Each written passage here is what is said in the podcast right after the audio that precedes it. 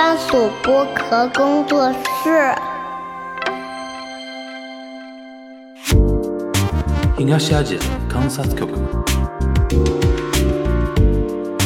东亚西亚观察局。东亚观察局。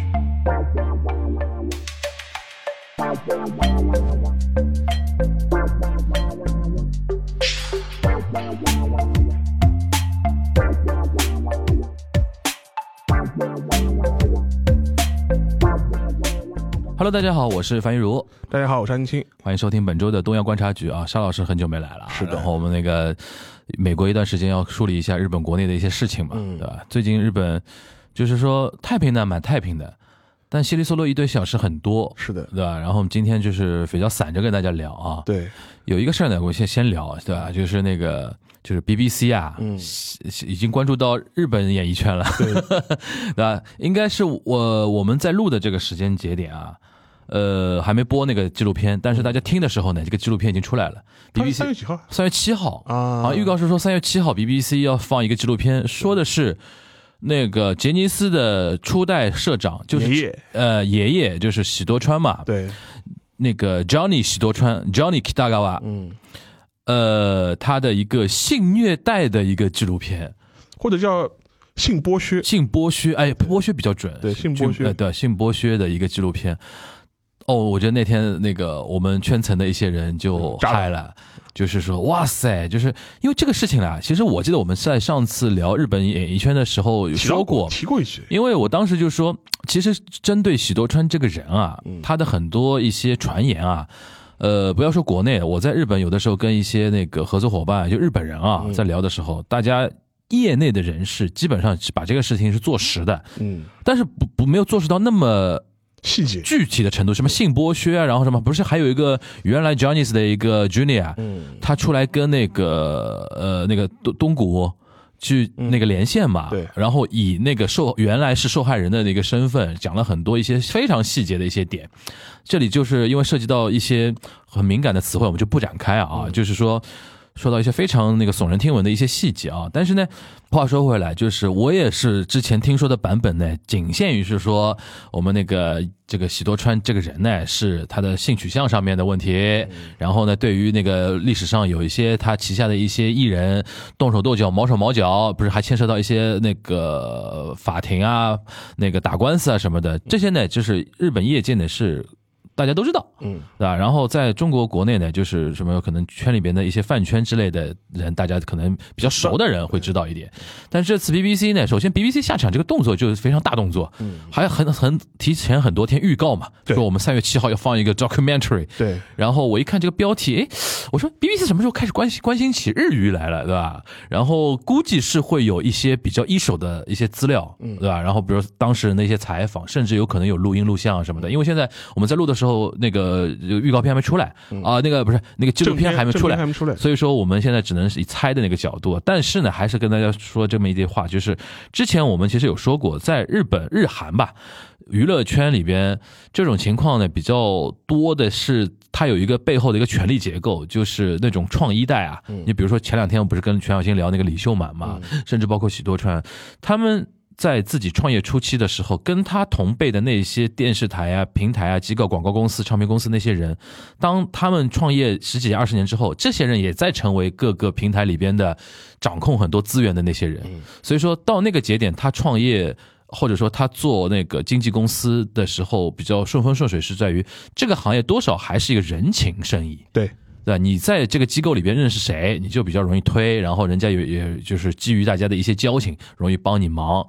然后呢，它有一个比较负面的一个作用，就是当你开始越来越呃，这这个经纪公司越作为一个资深经纪公司，越来越拢到一些很好的资源的之后，你旗下的艺人就很难离开你，或者说就不敢离开你。对，因为日韩的一些文化就是说，他对于叛徒啊、叛军啊，就是离开自己的人，基本上我要把你灭掉的，封杀，对吧？封杀，然后都不是雪藏，封杀，用日语叫茨布斯哦，对，茨布斯就是这个击溃，击溃，搞碎，对吧？那种感觉。但是韩国我相信也是一样吧。但是这两年露出一个情况，你包括李秀满，包括许多川也是。首先，许多川直接都已经挂了，对吧？嗯九十多岁就挂了，就是就是等于那一代就结束了。然后李秀满遇到了宫廷政变嘛，啊，其实就是新时代，然后各种玩法新了，平台也不像原来那么保守，那么就是说固步自封了。然后 new player，像包括 YouTube 啊，像包括 Netflix 进场之后，可能对于韩国的一些年轻世代。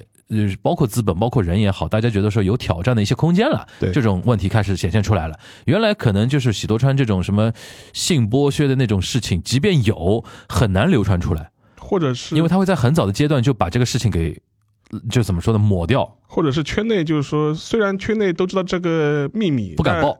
但大家都是属于一种有默契的这种状态，对就大家也不会提这个事情，就是对这种对，因为提了对他没好处没。好处，对。对，所以说这个事情呢，就是可以稍微跟大家聊那么一嘴啊。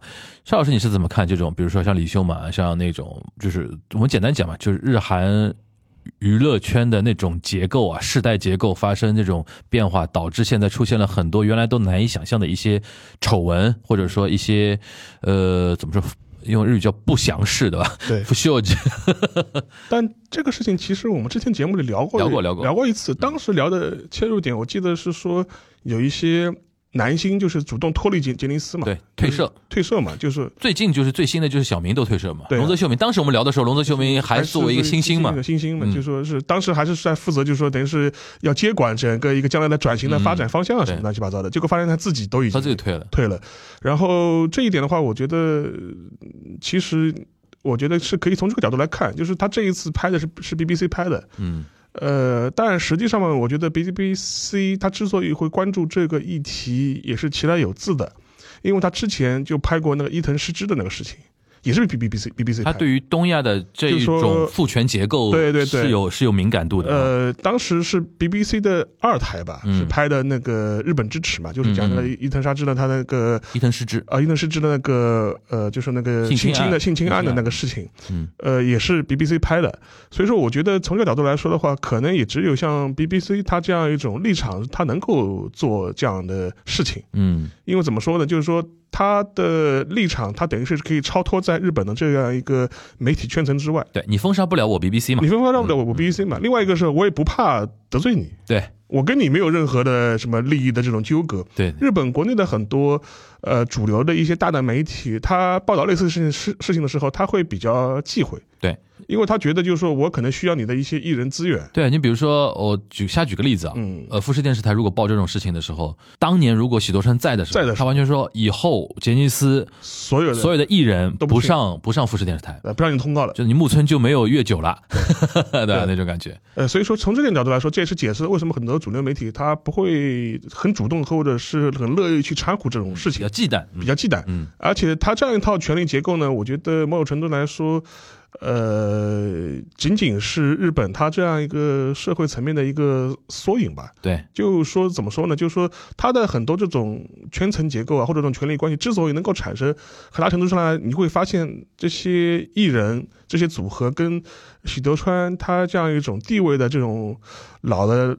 呃，家伙吧，就说他的一种权力格、权力结构，就是一种是一种人身依附关系，嗯，就是有点像像这种封建领主的这种依附关系，有一点，有一点。的，你就是我的家臣，你就是我的这种这种臣民，对吧？然后我要你怎么样就就怎么样。对，然后就的话，你的所有一切都是我赐给你的，对的，然后呢，我也可以全部收回来，对，然后的话，我能控制你的一些生活的一些重要的一些转折点，所以从从从这个角度来说的话，呃，这跟之前的这种封建领主啊，或者是你的，然后你们都是我的家臣啊之间，其实没有什么本质上的这种区别，嗯，这种痕迹是非常非常重的，这也能够解释他为什么对下面的这种艺人的控制力能够这么的强。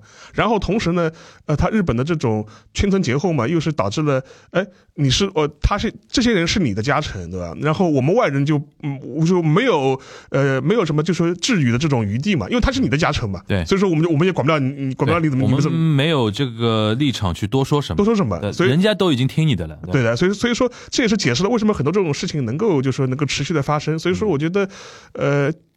像 BBC 它拍这种纪录片，有种程度某种程度来说，我觉得，呃，是因正是因为它是一个英语媒体。它是一个日本以外的媒体，它能够毫无顾忌的来搅你这趟浑水。嗯，呃，其实类似的例子也也也有嘛，就是说是我前面举过了 BBC 二台当时拍那个日本人之耻，还有一个是也是去哎去年还是前年，那是那个 HBO Max 拍的那个东京罪恶那样一个片子。嗯，其实类似这种片子或类似这个故事本身，实际上面已经有很多这种报道了。嗯。但是你让一个日本的一个，比如说一个媒体公司来拍这样一个题目，来指名道姓的点这些人，实际上也都是怕怕的，心里毛毛的，就就说是要顾忌的事情很多，倒也未必是说他真的会上门来怎么怎怎么着你。对，但大家会觉得，哎，我们不要没不要惹这个麻烦。嗯，这种心态还是蛮普遍的。对，所以说，哎，但是相对来说，无论是当时 HBO 拍的这个电视剧的原型，还是 HBO 本身拍这个事情、拍这个剧本身。他相对来说，他无所谓啊，反正我都是一个外来的这样一个角色，我就来拍了，就怎么样呢，对吧？你你我不会受你们这种日本社会内部的一些权力关系的这种影响。所以说我当时看那个新闻的时候，第一个反应，哎，果然是 BBC 拍的，嗯，所以说一点都不意外。嗯，这个片子，而且这个这个消息出来之后，你可以去反过来去看一下，就是日本的，无论是他的社交媒体，日文的社交媒体，还是日文的，比如说新闻，传统媒体，传统媒体。呃，几乎是选择是一个漠视的状态。对，有一些有一些经常就提到这个圈呃这个事儿的一些圈层，他们会在互联网上日推上比较活跃。对，你看我们说了那么多年了，终于有人说出来了。对，但基本上主流的问题都基本目前他也不没法说什么。对，对吧？他啥都没看到。对，对吧？然后估计爆出来之后，嗯，而且主要是因为喜多川他挂了。对，你很难再展开什么事儿。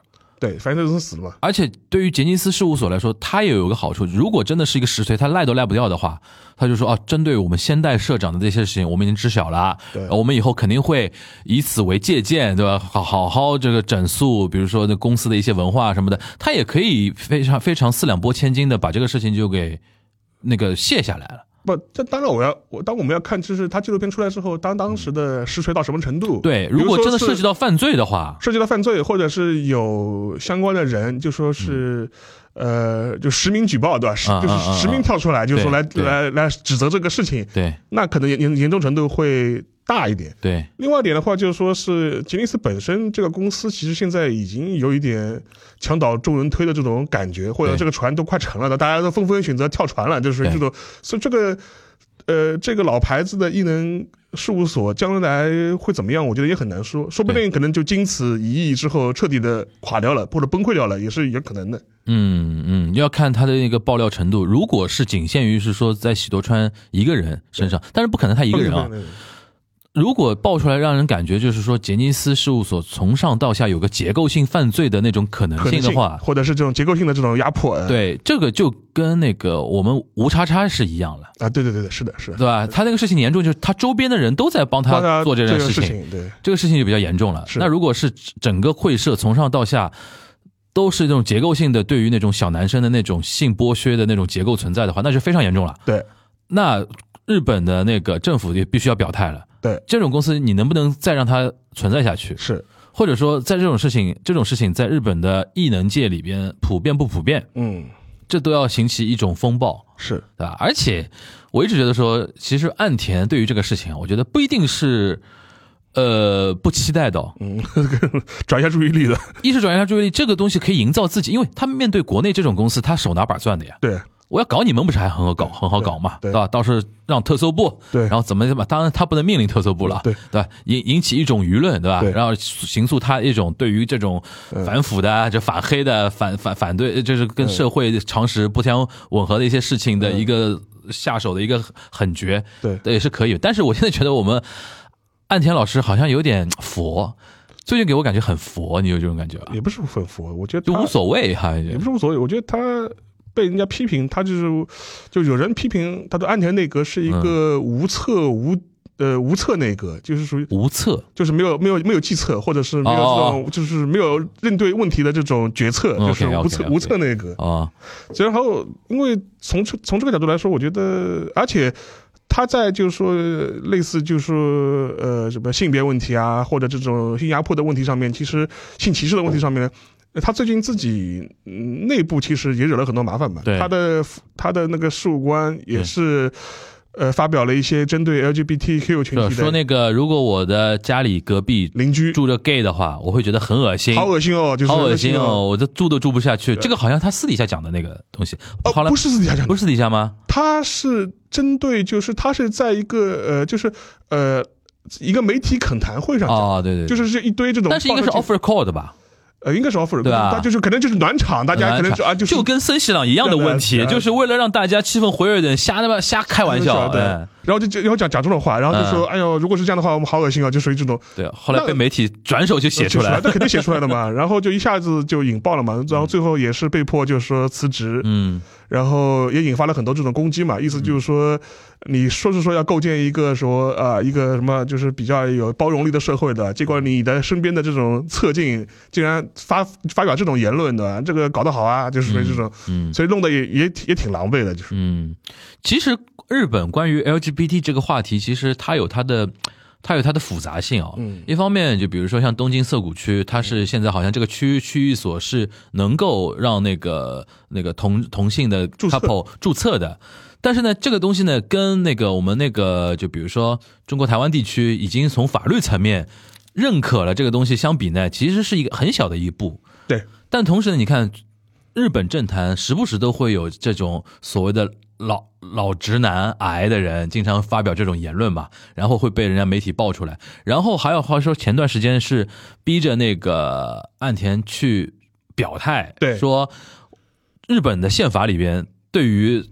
那个婚姻的这个界定到底是不是这允不允许存在同性婚姻这个东西，是不是违宪的或者怎么样？就逼着表态他这个东西。但是我看他的表态还是比较偏保守一点，但其实偏稳妥，应该说不是偏保守，偏稳妥。他不肯他不肯在他这个时间节点或者在他这个层次去挑起这个话题，对。因为自民党挑起这个话题对他来说没什么好处的。对。很伤的嘛，因为这个是完完全是那个嗯就是民主党啊，或者说那个哎，现在应该叫什么了？立宪民主立宪民主党了，就是他们比较擅长的，对。都会型的一些话题嘛，对。对吧？然后从这个角度来说的话，我觉得你也能看出来，就是说日本国内就是围绕这个话题，其实这些年吧，嗯。呃，可能呃就是多元化程度也的确是有所上升吧。对就是大家也能够成为一个议题，然后以至于就是说你发表这种呃言论的话，会遭到这种舆论的这种围攻啊，或者这种攻击啊，然后甚至不得不要负责下台。嗯，所以说，呃，但是作为岸田本人来说，他对这个问题确实也很难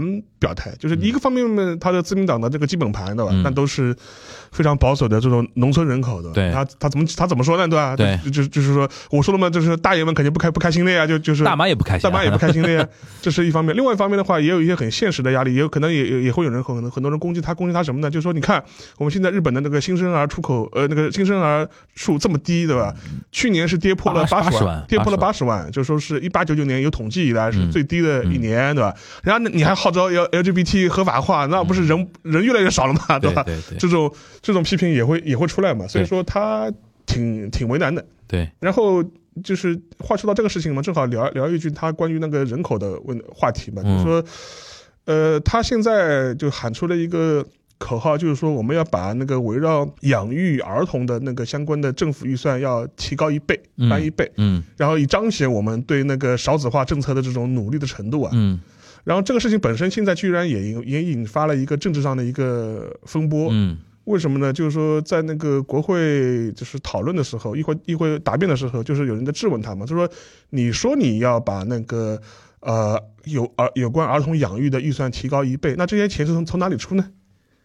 那么你讲讲看，你的财源是从哪里来的呢？嗯嗯讲不出来，就就讲不出来，就是呃，就嗯，是说纯画饼来的，纯画饼，就是然然后每一次讲的时候被问到这个问题，他他们说我们会想各种各样的办法，嗯然后还被那个立宪民主党的议员就喷，对吧？你每次都跟我说各种各样，你不要说各种各样，你就跟我说是从哪里来的，你讲出来。我记得 B 站上面还有一段把这个话截出来啊，对的，非常好笑。两分多钟，两分多钟然后他的结论就是你听懂他在说什么意思吗？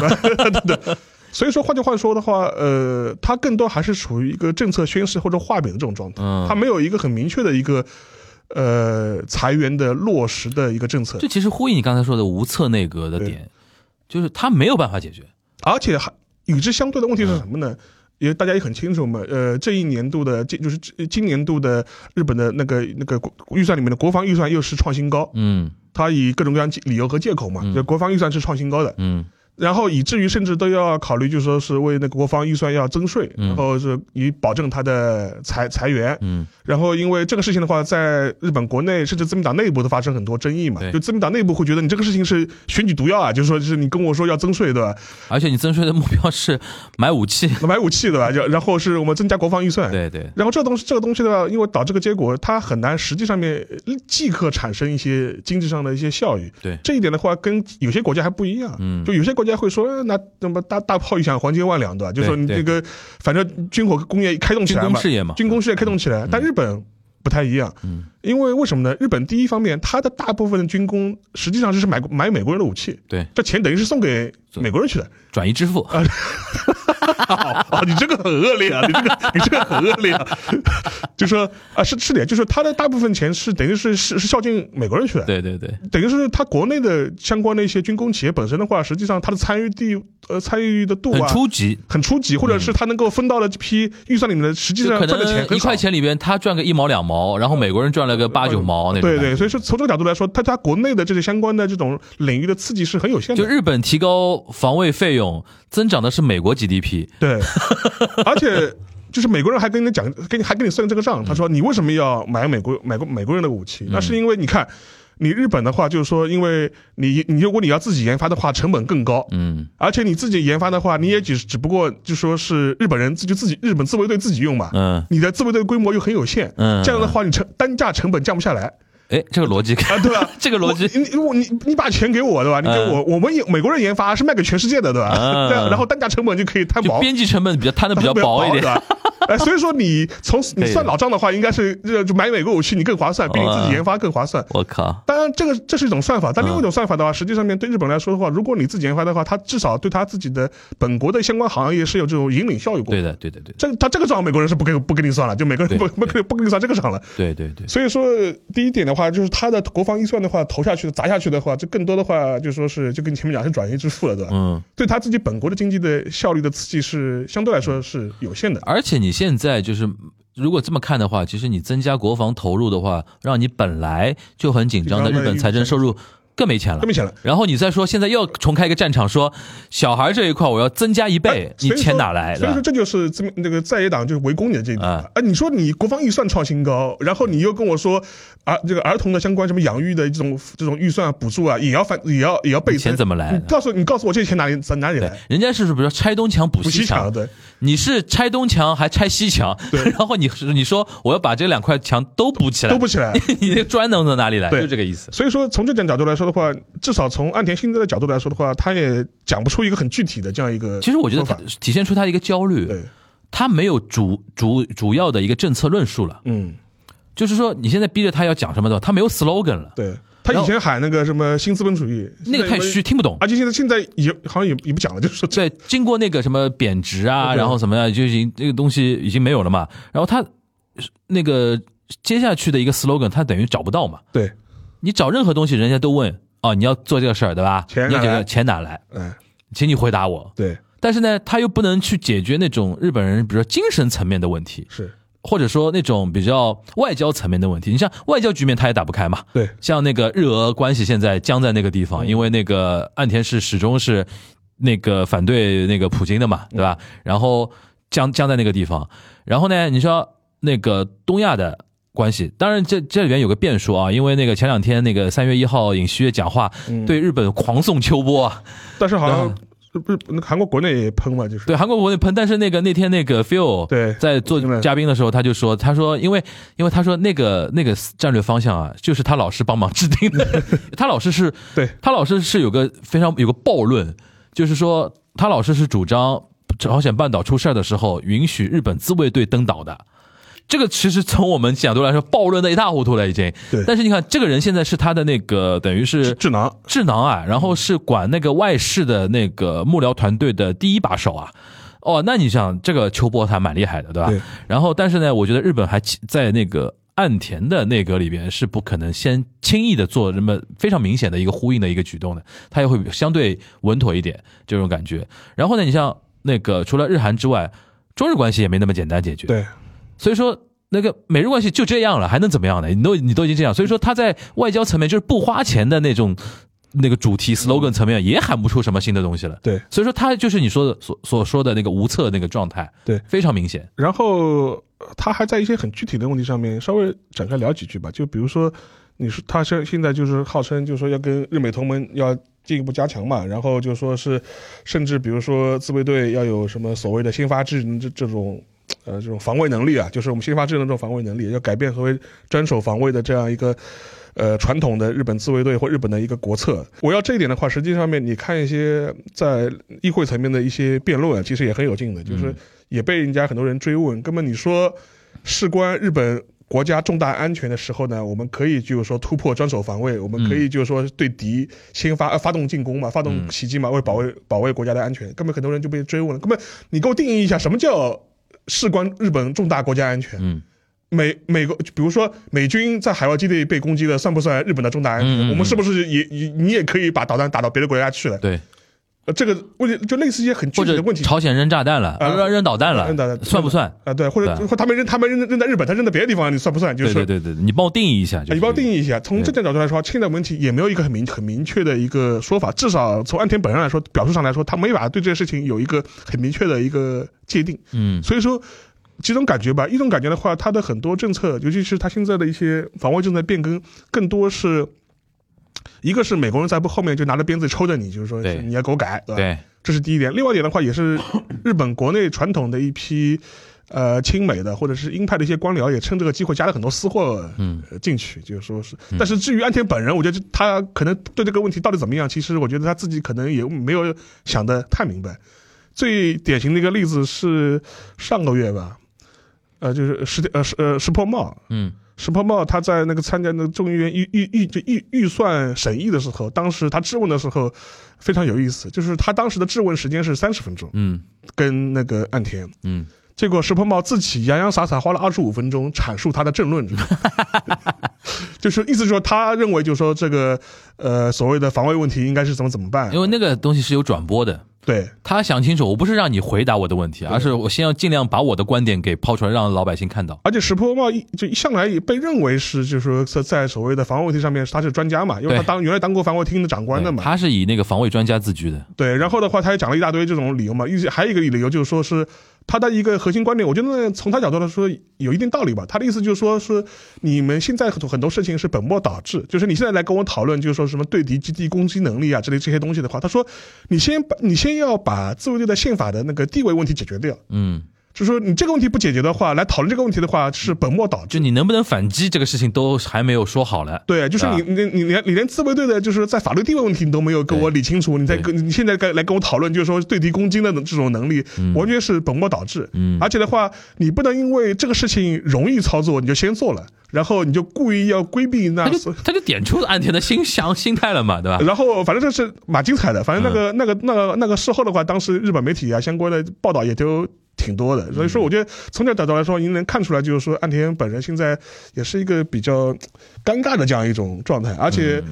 上呃之前我们我们也讨论过嘛，他现在可能更多还心心念念的就是上半年那个 G7 在那个广岛开完，对吧？嗯开完之后，我觉得他的可能心心结和历史任务已经完成了，呃后面你们爱怎么样就怎么样吧。就说是因为像自民党内部的话，最近一些事情动向也蛮也蛮有劲的，就说是像那个菅义伟，就说非常活跃，嗯。非常非常活跃，嗯。然后就说到处活蹦乱跳的，就说是而且他呃外访特别多，嗯。他以那个议员的身份外访印度啊，然后去相关国家发表一些高见啊，就是有有点想法。而且最近他好像又被推选为日韩什么议员联盟的这个会长啊，会长啊。会长。然后，而且针对日本内部的一些相关问题啊，就说时不时要出来发个言。我感觉啊嗯，因为我没证实过，可能还是日本内呃，就自民党内部，就原来支持安倍那帮势力啊，对，他们盘了一下，嗯，狄生田也好啊，高市早苗也好，压不住捧不起来，压不住。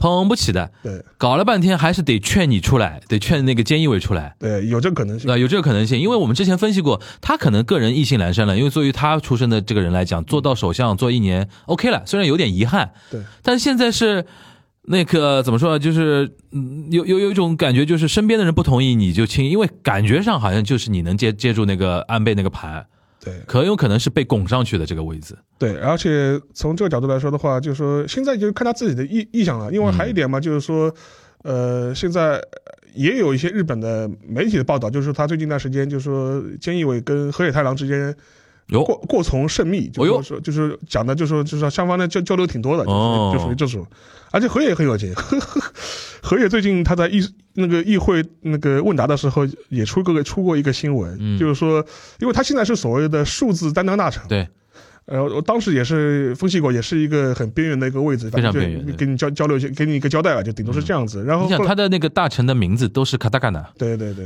就一看就像非常边缘。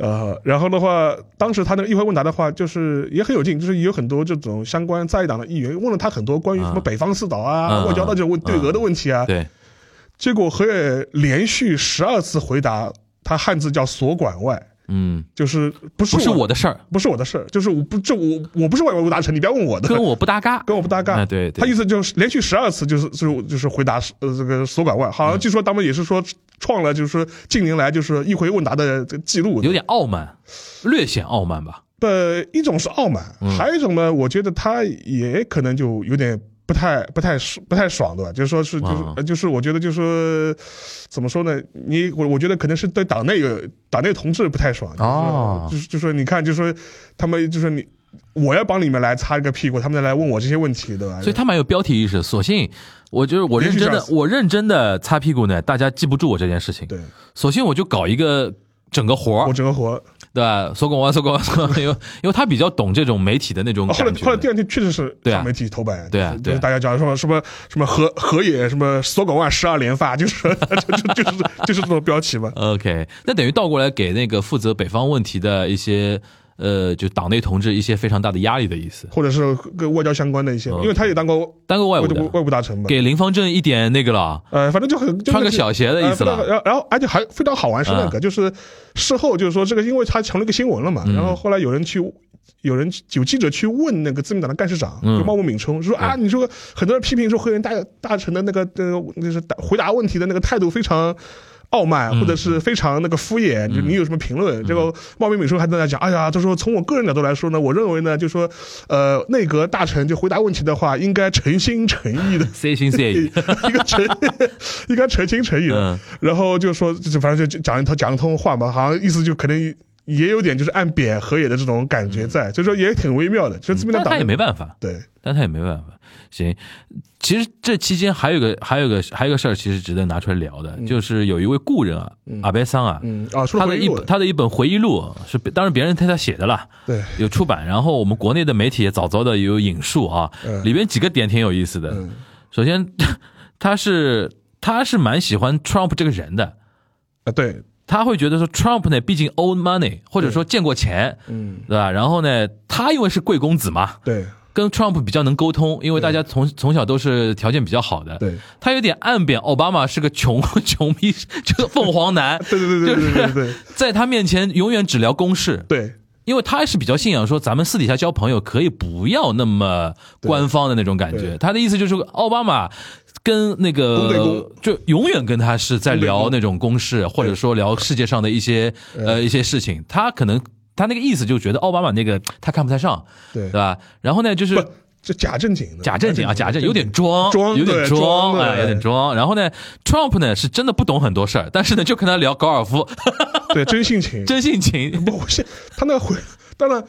就前提是我们现在是看到相关媒体的一些转引啊，嗯就说我因为因为我们还没看到，当然因为我我们我们那个准备把那个书给搞搞一本来看看，搞一本来看一看，就是学习一下的。嗯，学习一下。就是至少现在看到这意思，就是说他当时就讲那个 Trump，他意思就是说，Trump 呢，呃，他对很多这种国际大师呢，确实不太懂，缺乏了解，确实不太懂，缺乏了解确实不太懂。嗯然后但另外一对于，十八洞非常了呃解。对对高尔夫嘛，就是真的喜欢。嗯，他说有的时候他会跟他打电话嘛，就是他嗯打电话，就是行走，然后就是打了这么一两个小时电话，嗯。是吧？他就就是国家大事没聊几句，对全在那个在聊高尔夫。夫，其实在跟他高尔夫，甚至跟他聊什么我我买了个什么新的球杆，什么多么多么牛对吧太么多么好用。可爱了，，Trump 很可爱。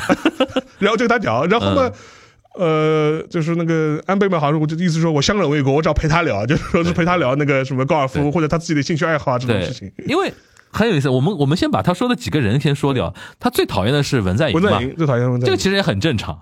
是对吧？像沙老师说，这很正常嘛。就是首先，文在寅的政治立场和他的一些主张，嗯是那个自民党是最不能忍受的一种。就比如说，呃，前面讲过嘛，呃谈过嘛，就比如劳工问题啊，呃慰安妇的问题妇问题啊对，就站在安倍角度来说，意他意思说这个事情双方政府不都已经谈好了嘛？我们不已经解决过好多轮了嘛？然后就说我我们就是当跟当年卢武铉在的时候，这个事情都已经签过字的。他说你当年不也在卢卢武铉旁边嘛？怎么现在就翻脸不认账了？就是他们一直觉得说你们在炒冷饭，然后就是就为了啊搞事情就为了搞事情。嗯然后意思就是说，而且而且他的意思就是说，你这个事情呢，就是是就不尊重规则，的？我们都已经签了字了，你还得跟我搞，就是所以对对所以说，呃，从政治上角度来说，他不喜欢文在寅。但另外一点的话，他在性格上面，他也不太喜欢文在寅这种性格。还是因为草根出身跟贵公子，我觉得不太一样。嗯，有的，因为他心心里面会觉得说，你们这些草根出身的，有的时候会有一种表演的感觉，对。对吧？老很注重在公众面前自己是怎么样一个形象，形象对不能做到像他一样相忍为国。或者是说他。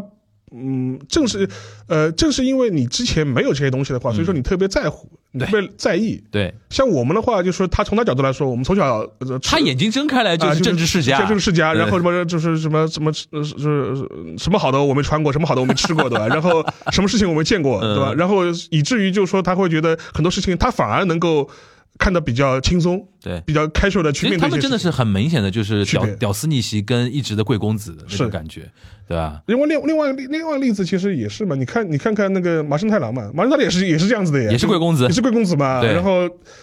他根本不在乎你们怎么看我或者怎么样，就都不完全无所谓的，反正是。对的，对对对，麻生太郎更明显，比他更明。比那个安倍还还要明显。对然后呃，所以说他对文在寅的很多批评，我觉得既有政策方面这种冲突，也有这种个人性格上他不喜欢，不对盘，不对盘。肯，定是不对盘的。而且他会觉得文在寅就是一根筋。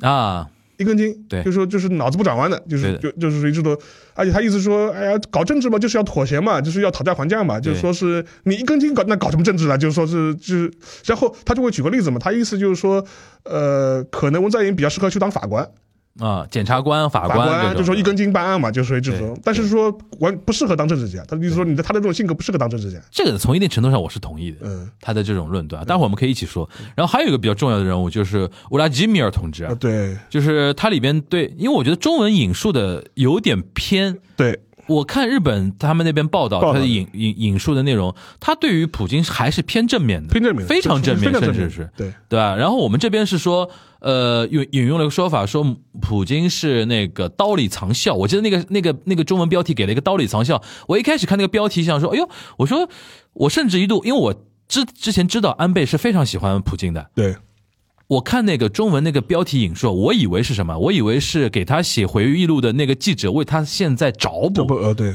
因为他他现在不是普京位置比较尴尬嘛，对对吧？但是历史上我们阿阿贝新州同志对于普京是非常高评价的。因为现在当时尴尬就说，哎，你怎么跟一个侵略者这么谈哎，笑风生？跟一个跟一个独裁者的不不是独裁者、侵略者那个侵略者的谈笑风生，怎么可以这样？我以为是那个日本那边的作作者嗯有点那种 nuance 有点改一改。对后来我一看他的日文原文，其其实实还是原来那个意思的。对，就他对于普京是非常赞赏的吧？对。对吧？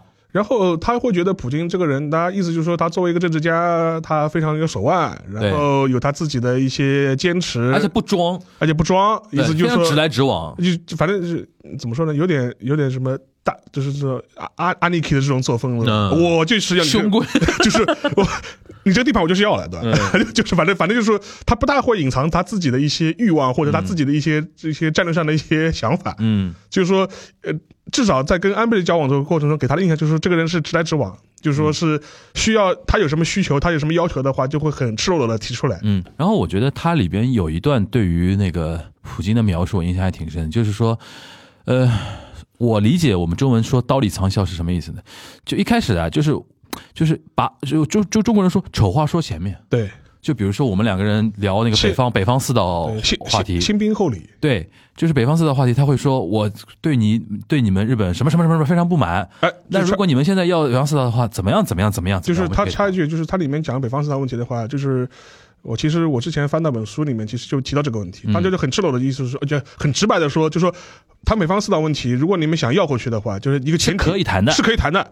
但前提是你必须承诺嗯那边不会部署美军基地。对，你们日本人能不能能做这个承诺啊？就是导弹啊什么的都是军队啊，坚决战不能放。战战战就美美军的美军美军不能上岛，你们可以保保证了。哎，其实这个问题啊，也点穿了一点，就是北方四岛不能解决的点是，对啊日本人没法做这个承诺，对，而且他一旦做这个承诺，很有可能去违背这个承诺了。所以说，就是大家可以去买那本我翻译的新书啊，无缝无缝 嵌入的无缝嵌入 缝你再说一下就是同同盟的真相啊，同盟的真相，就是它实际上是讲日美关系的嘛，就是讲嗯，所以说，因为当时那本书，它一开始它引的一个例子就是这个例子，嗯他意思说为什么北方四岛问题解决不了？他说就是因为，呃，这个很关键说明那个作者的判断是对的。对的，就是普京就是担心这件事情。就是，而且根据那个回路讲法，就普京就很直很直白的，就是跟嗯这心脏讲，就心脏，你这个事情能能给我旁呃那个保证了，你能保证的话，我们就可以谈。但问题是这个事情日本人保证不了而。且我觉得普京是知道日本人没法保证，啊所以说用这个东西顶住你顶。住你的。那我有诚意跟你谈点，你你们自己搞不定啊？哎，这一点我觉得他服就服你这一点。啊，对就安倍会觉得说啊，你你已经你把我所有的牌都读出来了，对，然后给了一个我绝对不可能同意的一个条件，那我我还蛮他妈的蛮难谈蛮难谈这个事情的。所以说从这个角度来说的话，看普京的话，至少从安倍角度来说，他会觉得他作为一个至少是他汉子吧？呃政治家的话，他说他有他比较值得尊敬的就是一面吧，然后然后然后以至于会给他比较好的印象。另外一点的话，就他会觉得，呃，这样子的话对他来说，他也至少对普京有一个政政策上的一个预期。嗯，然后，因为从从政治角度来说的话，有预期是最重要的，就是我知道你会怎么样，你底线在什么地方，就是对对对，当然，我要我也要就是找补一句啊，或者是嗯补充一句啊，这也是当年呃安倍对普京的回忆。嗯，人是会变的，对，十年前是是个样，十年后不知道会怎么样。普京变了嗯，安倍挂了，嗯，这是是意时意嘛？是一时一面，对对当年可能是一个脑子很清楚的政治家，确实是确实是这样子。你是你现在你在暗示什么我没？有，没有暗示什么，你在暗示什么我我我只是就说给大家一个参考的角度，就对是对对对对，但但是我是我我就现在可以说这个这个点啊，因为那个我们现在看到的引述的资料，基本上就他对于这几些这些人的评价嘛，对对吧？但但是我估计应该还有，啊就是，可他还有一些是对于他们国国内政治的一些评对，就是，但是现在给我一个感觉啊，安倍这个人啊，就怎么说呢？他有一种冷峻性在。嗯，就他不是一个就热情 passion 非常大的一种政治家，就可能跟他从小政治世家见过太多有关，嗯，所以他在跟你比如说在聊一个国家大事的时候啊，他永远有一个另外一个自己在看你这个人本身，嗯，对吧？他会对你这个人做出很很大的一个，当然我觉得就是人在交往的时候都会这样嘛，是。但是他会于对于这样的那种，比如说主主要国家的一些元首啊，或者说政治家做一些这样的品评，然后还乐于去跟身边的一些媒体记者啊、那个 writer 去分享啊。我觉得这个人从一定程度上还挺那个有点打引号的潇洒，嗯，我感觉到他有这种感觉吧。嗯就是真的是因为 Prince 嘛，Prince 那么多年了，对吧？所以说对很多事情看的还比较穿一点啊。就是我们这而个上海人讲，且我当时还看了一些人的引述啊，当然还是。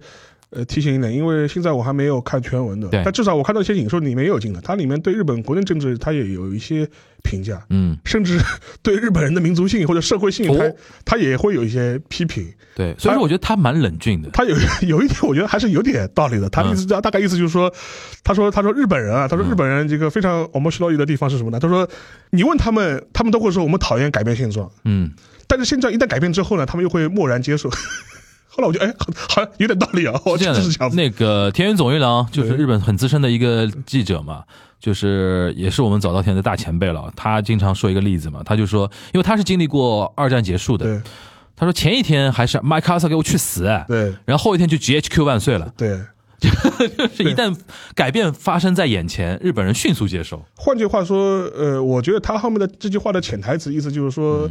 从他角度来说，他认为作为政治家或政治人物的话，嗯还是要有去魄力去做一些事情。对，不要被一些身边的声音给干扰误导了。误导了。他意思说，你可能你你在做一个政策决策决策之前，反对声啊骂成一片，对吧？对。但是如果你真的硬着头皮做下去了，嗯，哎，后面也就也就这样了头过身过。啊，头过身过，头过身过。就是，但是如果你一直担心这个事情的话，你可能就是什么事情都做不了，尤其是在。